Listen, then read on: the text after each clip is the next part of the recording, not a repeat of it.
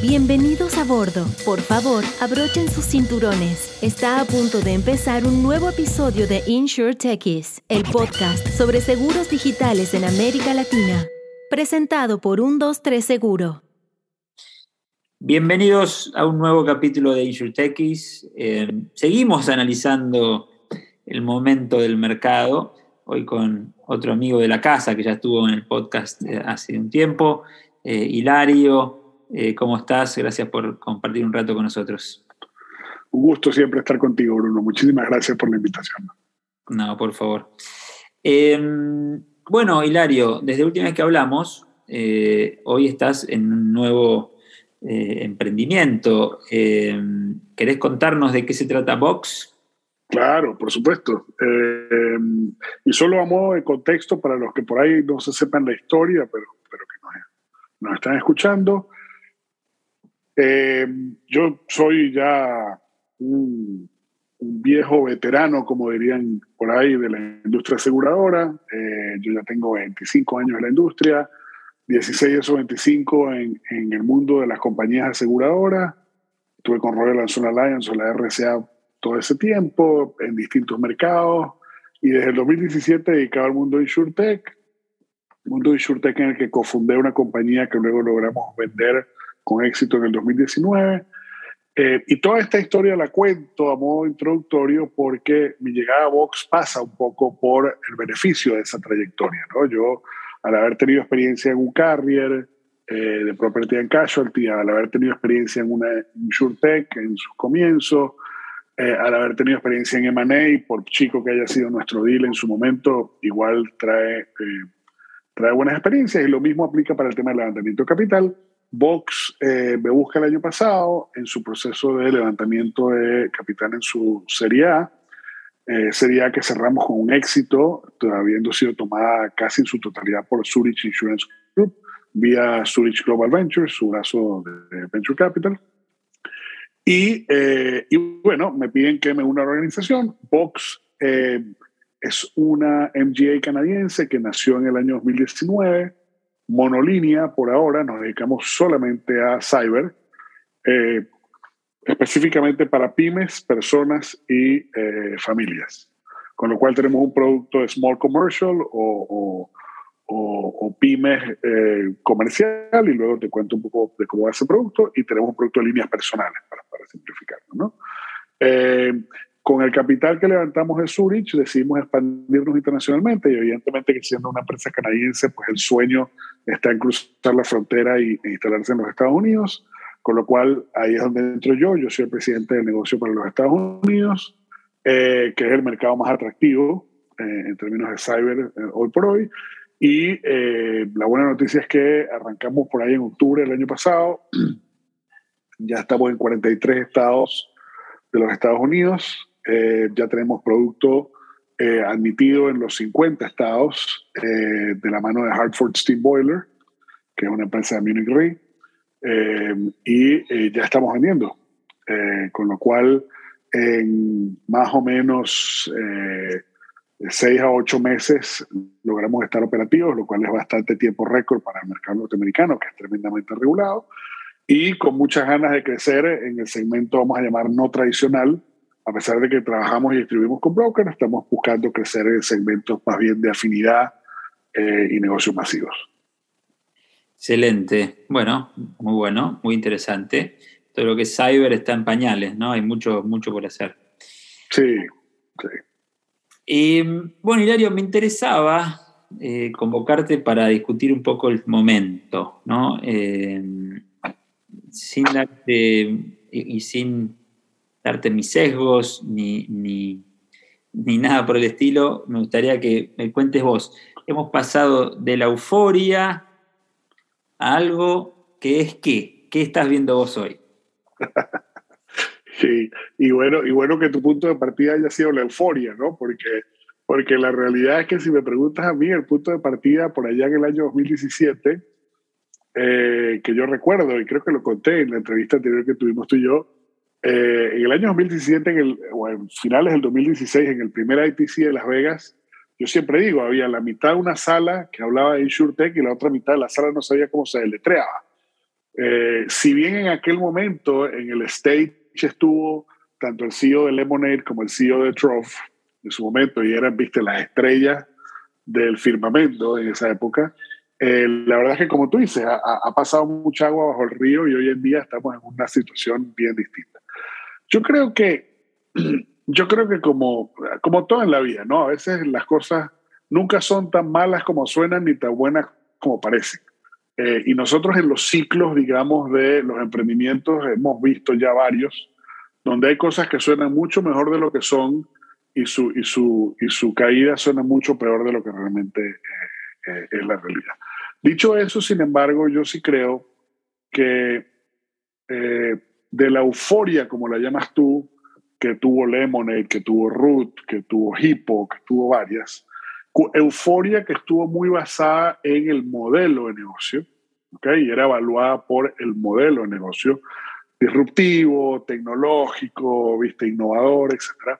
La realidad es que cuando el, ¿viste? el, el, el, el, the dust settles, como dicen los gringos, ¿no? el, polvo se sienta, eh, la, la, las cosas empiezan a medirse por otras características. Ya no es lo innovador de los modelos de negocios, ya es cuál es la operativa y la operatoria y el resultado de ese modelo de negocio. Y el problema de muchas de esas compañías es que en los modelos de negocio se piensa que son una cosa, pero realmente el inversionista luego las mide por otras. Vamos a tomar el caso de Lemonade. El caso de Lemonade, cuando tú y yo la vimos por primera vez, lo primero, cualquiera que la haya visto, lo primero que hubiera dicho es, wow, qué tecnología tiene esta gente. ¿Ah? O sea, el chatbot es un animal, declaras un siniestro, te contesta, te pagan, wow. El modelo operativo que nos impresionó fue un modelo operativo tecnológico. Pero luego de que ellos salen a mercado, luego que los empiecen a medir por los fundamentals del negocio, no están midiendo si el modelo operativo del negocio es innovador o no. Es si el negocio es rentable. Y entonces ¿Qué pasa? Que luego de que todo el mundo, viste, ya se pone las gafas, la limpia, ok, sí, la tecnología es buena parte de eso, ojo, pero esta cuestión como que no está rentable como habíamos dicho. Y ya no es en una línea de negocio que es Renters Insurance, ahora estamos en varias líneas de negocio para medirlo y no está ocurriendo. Entonces, ¿esto vale lo que dijimos que valía o no? Yo creo que ahí es donde entra un poco lo complicado del asunto. Tú lo decías o lo hablábamos tú y yo antes de la entrevista brevemente parte del problema también es qué tipo de modelo de negocio eliges. Yo tengo la sensación de que si Lemonade no fuera un full stack insurer, otro fuera el tema. Si ellos fueran una compañía intermediadora, un broker tecnológico, yo estoy seguro que los miden por los resultados, pero por el múltiplo de una compañía tecnológica. Pero como es una aseguradora medida por el PNL de una aseguradora que cumple con los requerimientos regulatorios de una aseguradora, no la puedes medir como una empresa de tecnología, porque no lo es. Sus fundamentales son el PIG de una aseguradora. Y ahí es donde yo creo que ellos están teniendo el golpe. Bien, bien. Entonces vos lo que ves es que hay, dependiendo del tipo de, eh, de compañía, digamos, digamos InsurTech, eh, eh, el golpe ha sido diferente, ¿no? O sea, eh, full stack, quizás más golpeado, en números públicos, Root, Lemonade, las más famosas, el, el, mercado las castigó muchísimo, y hay otros modelos que quizás no es tanto. ¿Cómo juega el, el MGA, perdón? El MGA que, que ustedes están metidos, ¿crees que es como un intermediador con un condimento diferente? Es buena la pregunta, porque el modelo del MGA tiene una variable y es que tiene flexibilidad de movimiento. Es decir, yo como MGA puedo ser una MGA pura y dura y tener un binder de suscripción de unas aseguradoras y operar como un MGA puro y duro, donde mi capacidad de underwriting, por poca que sea, mi know-how de eso y tal, me hace un MGA. Pero también puedo hacer, hacer negocios donde no actúo como MGA con autoridad delegada, sino que actúo como una plataforma tecnológica para una compañía de seguros. Y en ese rol soy un broker. Soy un broker sin autoridad delegada. En consecuencia, mi capacidad de distribución es meramente mi capability. y mi capability en ese caso, si quiero estar jugando en las ligas que jugamos, las InsurTechs, tiene que ser tecnológico. Eh, o al menos en una buena medida tiene que ser tecnológico. Entonces ahí hay una variable bastante diferente. Bien, bueno, más allá de que estás, o, Vox opera en, Norteamérica, sos latinoamericano y conocedor del, ecosistema de América Latina. ¿Vos crees que, eh, que este momento afecta diferente a América Latina que a quizás Europa y Estados Unidos? Yo creo que sí, yo creo que sí, porque lo que en algún momento nosotros tanto nos hemos quejado de que no ha habido tanto capital para invertir en Latinoamérica, quizás hoy en día es un, un tema positivo para nosotros.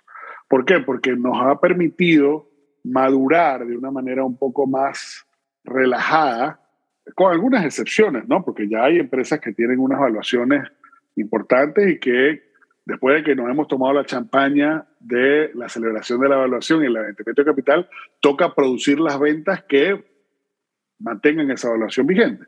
Pero eso es, eso es otra cosa y como te digo, son, son temas eh, bastante contados con los dedos de una mano. Pero, pero inclusive a ese tipo de empresas se le, se, le, se le permite que entonces pueda madurar el modelo de negocio, que lo pueda madurar en mercados grandes y chicos por igual. Puedes ver cómo Betterfly eh, está celebrando que llega a México, pero también está celebrando que está en un mercado chico como Colombia o más chico que el mexicano como Colombia y así sucesivamente, lo cual es súper positivo.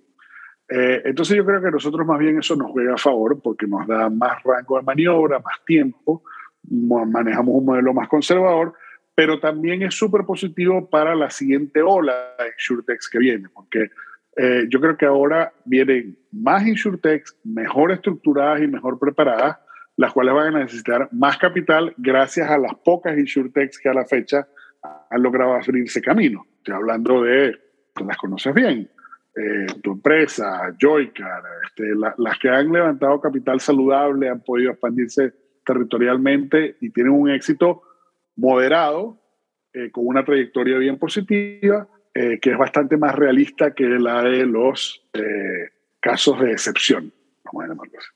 Bien. Em, perfecto. ¿Y qué entonces vos, ves que el, ecosistema se va a expandir? Eh, si, entiendo bien. En, América hablamos, ¿no?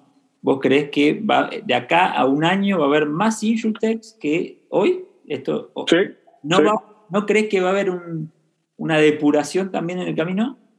Creo que va a haber una depuración, pero va a ocurrir en ambos sentidos. Van a haber unas que se van a depurar por cuenta de que no van a llegar, se van a quedar en el camino, pero al mismo tiempo las nuevas que nazcan van a nacer con una, un posicionamiento mucho más claro y más, y más realista. Ojo que eso ha pasado no solo en el mundo de InsurTech, sino en muchos otros. ¿no? Tú eres más joven que yo, pero igual recordarás, a ver, en la época de la burbuja de .com, eh, existía Grubhub y existía DoorDash y existía probablemente en Latinoamérica apellidos ya no, pero a ver, WebVan, WebVan existía y era lo mismo, solo que era por dial-up. Y entonces que la infraestructura de Internet no estaba, los flacos no tuvieron lograr masa crítica, se quedaron en el camino sin capital. Y dos iteraciones más adelante, década y media después, llegan este, los Uber Eats de este mundo, etcétera, etcétera, con, con otras cosas. Lo mismo nos va a pasar a nosotros en las InsurTech. Yo creo que además eso es súper positivo porque entonces lo que esas empresas desarrollen no solo va a ser el producto o la propuesta de valor corregida de los que fracasaron por cuenta de los aprendizajes, sino de nuevos componentes que van a integrar y que van a hacer que la propuesta de valor sea todavía más inteligente. Eh, y yo creo que eso es tremendamente positivo para el ecosistema. Interesante. Entonces, Estoy tratando de procesar todas las respuestas. Eh, entonces vos crees que va a haber más insurtechs, pero full stacks, carriers, eh, también, también. ¿Crees que no, no, no, no, este impacto o este momento en particular no necesariamente va a matar a todas, sino que van a ir decantando nuevos modelos y de acá a un año habrá probablemente algo más sólido de lo que hay hoy. Es, el, es la naturaleza del modelo evolutivo del negocio. Te la pongo fácil. Si Joycar no se hace un full stack proveedor, alguien lo va a hacer. Con la misma tecnología de Joycar. Se me oye Rodrigo y me oye Alex y, y, y por ahí a se le paran los pelos a Rodrigo y a, y a, a Alex Orbitz. Pero es, es la realidad. E, está a un paso de serlo. ¿Entiendes? Entonces yo creo que ese es el tipo de empresas que van a surgir. Interesante. Lo voy a invitar a Alex para el próximo capítulo. Eh, oh, perdón, y, y, solo para complementar eso, y no, no solamente en lo que dice relación con eh, eh, empresas de seguros. Yo estoy seguro que empresas en el servicio de la cadena de valor de seguros se van a convertir en actores más tradicionales de esa cadena de valor de lo que son hoy. Por ejemplo, Lisa perfectamente puede convertirse en una TPA o, eh, o en un ajustador de siniestro. Puro y duro. Ok. ¿Por qué no? Interesante, interesante. Bien, bueno. ¿Y ves en algún país en particular que pase esto o es agnóstico de geografías y regulaciones? No, no, no. o sea, creo que puede ser agnóstico, pero eh, la realidad es que donde la regulación sea más amigable para testear eso, va a ser mucho más fácil hacerlo. Entonces, donde tú tienes un sandbox, tienes más probabilidades de iterar y de probar con menos requerimientos de capital o menos requerimientos tradicionales de la regulación local. Eso pues, eh, ya lo sabemos. Bueno, entonces, en otras palabras, Brasil está en una posición más... Eh, Muy aventajada. Sí. sí. Ok. Bueno, interesante, muy, muy, muy interesante. Em, y, más allá de estos movimientos, eh, ¿ves alguna otra tendencia de acá? No vayamos tan, tan lejos como cinco años, pero de uno a cada uno o dos años, ¿alguna otra cosa que vos veas que, que puede llegar a pasar? Yo soy, y, más que lo vea, es porque lo sueño y me encantaría que así fuera. Eh, yo soy un gran fan, y lo he dicho en varias ocasiones, de que nosotros en la industria aseguradora estamos en una posición de privilegio de poder ayudar a nuestras economías a desarrollarse, porque eh, el seguro juega un rol notable y particular dentro del desarrollo económico de un país. Es, es, es una realidad. Eh, y, y, dicho eso, entonces, eh, yo soy un gran fan del seguro embedido.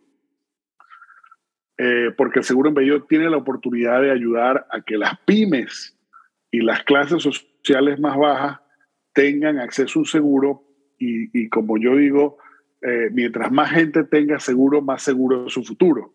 Entonces, en la medida en que tú puedas eh, embedir un seguro de salud o de pyme o de lo que sea, este, en beneficios de distintos tipos, ya sea los mismos canales de distribución tradicionales, la banca o, el retail o el que sea, pero realmente llegando a un seguro tremendamente económico que sí genere valor, este, no el seguro de un televisor, que no es que sea malo, pero, pero no es un bien que genere riqueza, ¿sí? mientras que el seguro de salud sí protege este, eh, la capacidad de generar riqueza, un seguro de pymes sí protege la capacidad de que haya desarrollo económico si el seguro embedido, que es a lo que yo le tengo fe, este, realmente logra posicionarse como, como yo creo que debería, vamos a tener seguro de todo tipo embedido, con coberturas muy chicas y muy simples, pero ayudando al desarrollo económico de, de los países de, nuestro, de nuestra región.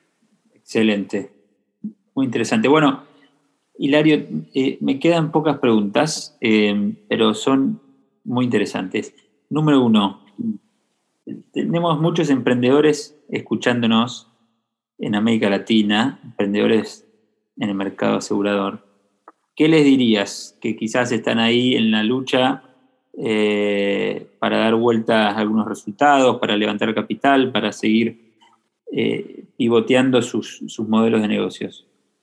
La carrera del emprendedor es, como dice mi buen amigo Sebastián Davini, eh, con quien hablé hoy, por cierto, eh, y, lo, decía desde que trabajamos juntos en la RCA. Eh, es un juego de resistencia. Hay que tener resistencia. Tú lo sabes también. ¿Por qué? Porque el emprendimiento requiere paciencia, requiere, y, requiere ser ingenioso para poder pivotear y, requiere convicción. Si uno pivotea, tiene que estar convencido de por qué lo hace. y si no pivotea, tiene que estar convencido que su modelo efectivamente es el que es. Entonces, mi mensaje es, es un mensaje de hay que tener resistencia y hay que mantenerse fuerte. La mejor manera de poder llevar eso adelante no es trabajar 24 horas al día sin dormir, metido en una cueva sin interactuar con el mundo. Esa no es la solución. La solución pasa por trabajar duro, sí, pero pasa por relacionarse cada vez más, por ampliar el network, por buscar oportunidades dentro de ese network. Y parte de ese network es participar del ecosistema, de la distinta forma que el ecosistema lo permite. Eh, en las asociaciones o cámaras de InsurTech, eh, en los programas de desarrollo, eh, por cierto, valga la cuña, tenemos el ATAM InsurTech Accelerator que lanzamos hace un mes y siguen abiertas las oportunidades para que se inscriban. Mientras más participen del amplio ecosistema, más chances tienen de que los vean en vitrina y de que puedan conversar con alguien o con muchos que los puedan escuchar y apoyar. Y este, no se olviden que la labor es una labor eh, de verdadera mejora. Entonces, la industria necesita emprendimiento, no se rindan, resistan y participen del ecosistema ampliado. Excelente. Y ahora, ¿qué le dirías a un ejecutivo de aseguradora, quizás, que también nos escucha mucho, eh, que tiene proveedores Injutex o que está pensando en contratar proveedor, de distribuidor? ¿Es ese momento de tirar la toalla y decir vuelvo a los fundamentals, a mis eh, agentes de toda la vida? ¿O no, ¿qué le, qué le decimos a ellos? Bueno, ojo que ese, ese, ese ejecutivo nunca debió haber dejado de lado nada de lo tradicional para embarcarse en el mundo de InsurTech. Y si lo hizo, pues cometió un error, porque este mundo no es binario. Eh, entonces, eh, yo, yo creo que al contrario, yo creo que hoy en día es más y mejor momento para asegurarse de que las sinergias que se puedan crear entre su mundo fundamental del negocio y lo que la InsurTech les puede traer, este es el mejor momento para hacerlo. Claramente eso requiere que ese ejecutivo demande mucho más de esas InsurTechs, porque no se trata de hagamos una POC este, de dos semanas para ver cómo nos va. y vamos, no se trata de que hagamos una POC y después de la POC, si esto tiene éxito, entonces vamos a algo más y escalemos esto juntos. Entonces, yo le diría eh, que sigan balanceando los dos mundos, sigan ayudando a las insurtechs, pero al mismo tiempo traten de que eh, la escalada del uso de esas capacidades de la insurtech sea más acelerada de lo, que, de lo que lo ha sido hasta ahora y sus pruebas tengan mayor valor de lo que ha sido hasta ahora. Muy bien, muy bien. Bueno, Hilario, no te quiero robar mucho más tiempo, pero eh, el, el, capítulo anterior estuve con Juan Massini eh, eh, un amigo en común, y eh, sé que están armando algo en Miami. ¿Qué me puedes contar de esa iniciativa? Como si no tuviese mucho trabajo, ¿no? Se siguen sumando cosas. bueno, eso es bueno, porque cuando uno tiene convicción de que realmente está haciendo algo positivo, uno sigue poniéndole el pecho a la bala y eso, y eso es bueno para todos. A ver, Juan y yo, además de ser buenos amigos, tenemos años que recorriendo este camino de InsurTech, que él, él por su lado vía excelente y yo por los míos. Pero una de las cosas que siempre hemos coincidido es que en algún momento el ecosistema regional tiene que tener distintos puntos de encuentro. Y lo que nos había pasado hasta la fecha era que esos puntos aún se estaban desarrollando. Recientemente conversando con él, dijimos, mira, las asociaciones ya están en varios países, la Cámara Argentina, la Asociación Chilena, la Mexicana, la Colombiana, etcétera, y siguen estando. Eh, eh, y, siguen creciendo, perdón. Eh, tenemos distintos nodos eh, privados, vamos a decirlo así, que colaboramos indirecta o directamente, como el Digital Insurance Latam, viste el insurtechmap.com, Celent, etcétera, etcétera. ¿Por qué? Si además de que ahora tenemos todas esas piezas juntas y no, y no hemos consolidado la de Miami, y además de eso, Varias de las insurtechs que han logrado grandes posicionamientos de capital están ahora eligiendo Miami como un trampolín de internacionalización, bueno, pareciera que llegó el momento para crear el hub InsurTech de Miami. No para competir ni pretender que sea el hub más importante que ninguno de los que ya hay, sino para sumarnos a los que ya están y con eso cerrar la malla que va o que vaya desde Miami hasta la Patagonia, eh, cubriendo eh, esos nodos y agregándole valor eh, entre sí, agregándose valor entre sí. Entonces, la idea de estas próximas semanas es poder traer a la mesa a varios de los que ya estamos en Miami o de los que van a estar en Miami y definir en conjunto cómo es ese hub InsurTech Miami para que nos agregue valor a todos los que estemos aquí y al ecosistema que ya está. Excelente, Hilario. Muy bien, un fiel eh, creyente del ecosistema y lo demuestra cada día. Muchas gracias por el tiempo y seguimos en contacto. No, a ti por la invitación, siempre un gusto conversar contigo, Vale. Un saludo. Un abrazo grande. Chao, Vale.